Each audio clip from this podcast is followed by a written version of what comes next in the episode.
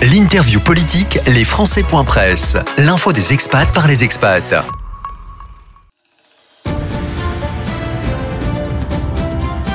Stéréochic, info. En partenariat avec la rédaction, les Presse. L'actualité sur l'antenne de la radio des Français dans le monde en partenariat avec les Presse. Revenons sur euh, l'événement de ce week-end. En Italie, 50 millions d'Italiens étaient appelés aux urnes. Rappelons qu'il y a eu quand même une forte abstention et pour la première fois depuis 100 ans, le gouvernement italien sera dominé par l'extrême droite. C'est Fratelli d'Italia qui a euh, en partie gagné avec une coalition de droite. Fratelli d'Italia menée par Giorgia Meloni 44% des suffrages. La victoire est nette. Pour en parler, mon invité, Gaëlle Barré, depuis Rome, c'est la présidente du Conseil consulaire des Français de l'étranger pour l'Italie du Sud. Gaëlle, bonjour et bienvenue. Bonjour, bonjour, bonjour. Merci pour ce, pour ce, comment dire, pour cette opportunité euh, de m'exprimer sur ce sujet euh, si important et délicat à la fois. C'est important pour nous aussi. Rappelons que vos réponses seront euh, des points de vue que vous allez exprimer. évidemment, vous avez une représentation sur le terrain et là, je vous pose des questions. Vous n'êtes pas une spécialiste politique de la politique italienne. Oui, tout à fait. Je suis une élue euh, de terrain euh, au service de la communauté française d'Italie du Sud. Euh, je suis donc en effet engagée en politique. Donc j'ai malgré tout une opinion politique, mais je suis surtout une Française qui réside en Italie depuis maintenant 25 ans. Et on peut rappeler que vous êtes sous l'étiquette PS. Oui, tout à fait. Euh, l'étiquette euh, avec une liste plus largement à gauche. Euh, donc il n'y avait pas d'étiquette particulière. On a réuni des personnes de, de toute sensibilité, mais à gauche. Première question, suite à ce succès, d'où viennent les racines de l'extrême droite?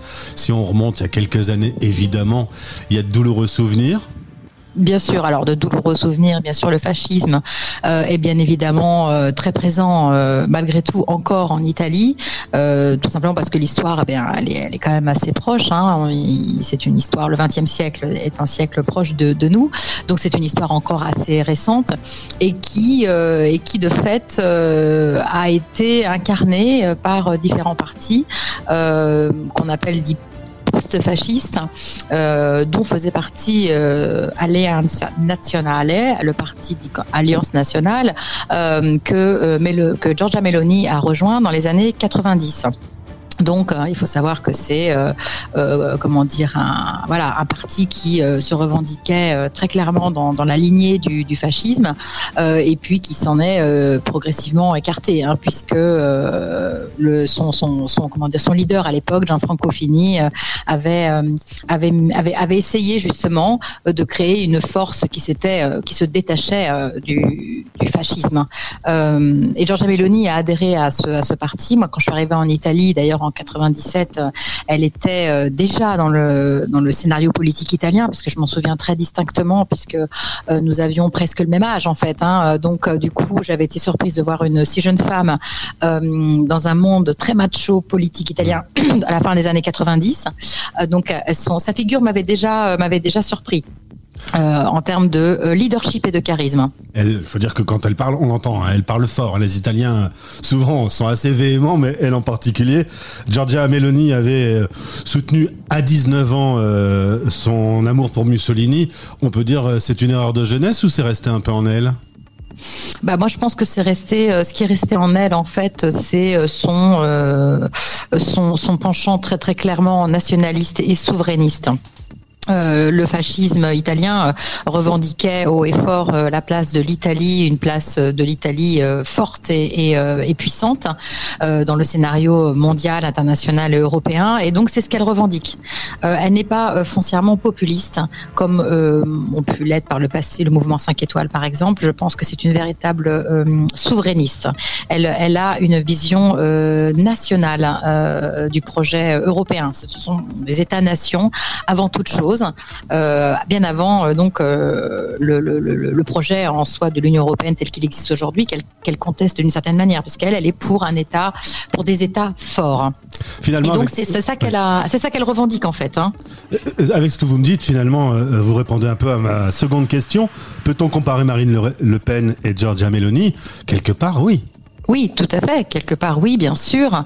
Euh, elles ont évidemment euh, des projets communs, des, objets, des, des, vues communes, une vision probablement de l'Union de l'Union européenne ou de l'Europe commune, avec donc une place forte pour les États-nations. Euh, et elles sont euh, aussi très, très, très conservatrices. Peut-être même que je dirais que Giorgia Meloni est plus conservatrice encore que Marine Le Pen par certains aspects, car elle s'est très clairement opposée à l'avortement, aux droits des homosexuels, euh, à l'adoption évidemment euh, d'enfants par les couples homosexuels. Elle s'est opposée aux unions civiles. Enfin, c'est une personne euh, très conservatrice dans sa vision des choses, qui corrobore son projet donc souverainiste. Et ça, c'est quelque chose qui est, qui est très ancré en elle. c'est pour ça que je dis qu'elle n'est pas populiste parce que c'est pas quelque chose qu'elle a inventé ces deux dernières années c'est vraiment un projet qu'elle porte depuis toujours en fait. Hein. Euh, et c'est euh, c'est ça qui peut euh, justement nous, nous faire peur, nous nous effrayer, parce que je pense qu'elle sera déterminée dans l'application de, son programme, du moins sur les aspects sociaux. On peut dire qu'en France, le Rassemblement national a fait une entrée fracassante à l'Assemblée nationale. Il y a eu il y a très peu de temps une bascule en Suède qui avait quasiment tout le temps été de gauche et qui vient de basculer avec une coalition droite extrême droite. Est-ce que, comme le titrait Le Monde ce lundi, une ombre sur le projet européen est en train de se dessiner euh, oui, je le pense, en effet. Je pense qu'il y a euh, un, repli sur soi de la part euh, de, de, nos, de nos populations qui ne comprennent peut-être pas vraiment le, le projet européen. Aussi, il faut, faut quand même bien évidemment euh, comprendre euh, que le projet de l'Union européenne de l'extérieur semble très souvent euh, difficile à comprendre pour nos pour nos peuples tout simplement qui semble donc très bureaucrate très éloigné parfois qui semble aller au à l'opposé du, bon sens des, personnes hein. je parle de, manière très simple si vous voulez mais voilà il faut il faut aussi comprendre que le projet européen peut-être n'est pas toujours très audible pour les personnes qui nous entourent. Moi, je suis foncièrement européenne et je, je travaille pour un programme européen, donc je, je crois en l'Europe et, et, je suis très fière de notre Union européenne. Euh, mais voilà, je force est de constater que tout le monde ne, ne, ne l'entend pas de cette manière. il y a peut-être donc un problème aussi de, de, de, communication et de repli sur soi. Mmh. Cette euh, interview est réalisée sur deux médias qui s'expriment principalement pour les Français expatriés euh, dans le monde et donc en Europe. Est-ce qu'on peut craindre pour la libre circulation? Alors craindre sur la libre circulation, euh, ça c'est un peu tôt pour euh, pour le dire. Hein. Euh, je, ne sais pas, je, ne veux pas savoir ce qui ce qui qui sera remis éventuellement en question. Il faudrait que plusieurs gouvernements d'extrême droite en, en, en, en, Europe se liguent hein, pour pouvoir renégocier absolument tous nos tous nos traités. Donc moi, j'ai envie de rester positive. Euh, je pense que vous savez, euh, suite à la crise du Covid, euh, l'Italie est bénéficiaire d'un fonds européen, de, financement européen de manière très importante, très consistante. C'est peut-être le pays, je crois, en Europe qui a le plus à bénéficier, qui bénéficiera le plus, pardon, de, de, ces fonds de financement européen. Donc, je ne pense pas que Giorgia Meloni s'opposera de manière si rigide et implacable, dans la mesure où ses ressources financières seront fondamentale pour l'Italie dans ces prochaines années. Donc, euh, on avait entendu voilà. quand même pas mal de, de, spécialistes politiques qui ont dit qu'elle aimait surtout l'Europe pour les virements euh, qu'elle avait sur le compte euh, en banque. oui, c'est vrai. Alors c'est vrai que c'est pas elle qui a bon voilà, c'est l'Italie a réussi à négocier malgré tout une, un nombre de ressources de fonds européens importants pour ces prochaines années. voilà, donc je pense qu'en effet, elle, ben, c'est voilà, c'est une façon comme une autre d'une certaine manière pour, pour de bénéficier des, des, des retombées. Voilà, concrètement, comme ça, moi, j'espère qu'elle expliquera concrètement ce que l'Union européenne euh, peut faire bénéficier aux, aux personnes. Vous voyez, c'est une action concrète et directe qui peut euh, expliquer aux gens en quoi, euh, qu'est-ce que c'est que l'Europe finalement, l'Europe solidaire. Vous voyez, donc euh, j'espère que ça la fera changer d'idée. C'est la preuve, la preuve par l'exemple. Et ma dernière Exactement. question, ma dernière question, C'est la preuve par l'exemple, en effet. Euh, ma dernière question, vous qui êtes à Rome, qu'est-ce qu'on oui. qu peut ressentir auprès de la communauté des Français sur place? Quelle est un peu la, la réaction? Une inquiétude ou euh, plutôt une ambiance On verra bien? Alors il y a euh, bien évidemment euh, une inquiétude hein, parce que bon, nous, sommes malgré tout une communauté étrangère hein, et, euh, et qu'on sent malgré tout le fait qu'elle conteste bah, le projet européen, enfin du moins qu'elle ait une vision différente de la, une vision différente de la vision actuelle du projet européen, peut nous peut nous fragiliser.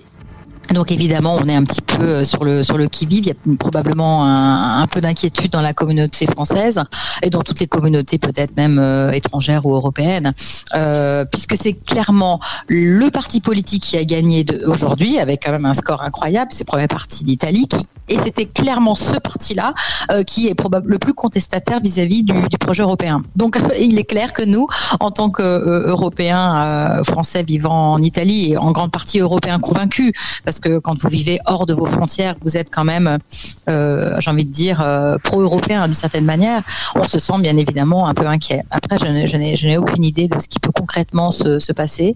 Euh, nous avons quand même, j'ai confiance en nos institutions. Mmh. J'ai confiance en, le, en, au dialogue, je crois dans le dialogue, dans la diplomatie. Donc, euh, j'ai envie d'être d'être confiante. Voilà. Je, nous, on fera tout ce qu'on peut en tous les cas pour euh, pour que le dialogue entre l'Italie et la France soit bien évidemment euh, maintenu et toujours euh, haut dans, dans, nos dans nos estimes respectives. Euh, une haute euh, fréquentation des Français euh, en Italie. Hein. On parle de 100, 110 000 au moins inscrits sur la liste, donc ça veut dire qu'en en vrai, il doit y en avoir 150 000 à peu près euh, qui sont installés. Bah alors, on est, on est, on est un peu moins, mais c'est vrai que on est un peu moins, mais c'est vrai qu'il faut considérer, c'est toujours pareil, que les Français ne, ne s'inscrivent pas sur les listes électorales et ne s'inscrivent pas au sein du consulat sur le registre des Français de l'étranger. Donc, on a toujours plus de, de Français présents euh, euh, que, que non. C'est toujours difficile de l'évaluer, d'évaluer le nombre précis de Français qui vivent dans nos, dans nos pays respectifs à cause de cette de cette difficulté qu'ont les personnes à aller s'inscrire au consulat. Euh, D'ailleurs, si nous, si nous écoutent, je les invite à aller s'inscrire au registre des Français, au registre des Français de l'étranger, exactement. Mais bon, voilà, oui, non, non, la présidence française, elle est, elle est quand même, elle est quand même bien là. Et puis, on a quand même de très nombreux rapports économiques avec l'Italie et la France ont des rapports économiques très étroits. Ce sont des partenaires commerciaux de premier ordre, donc les attaches sont nombreuses.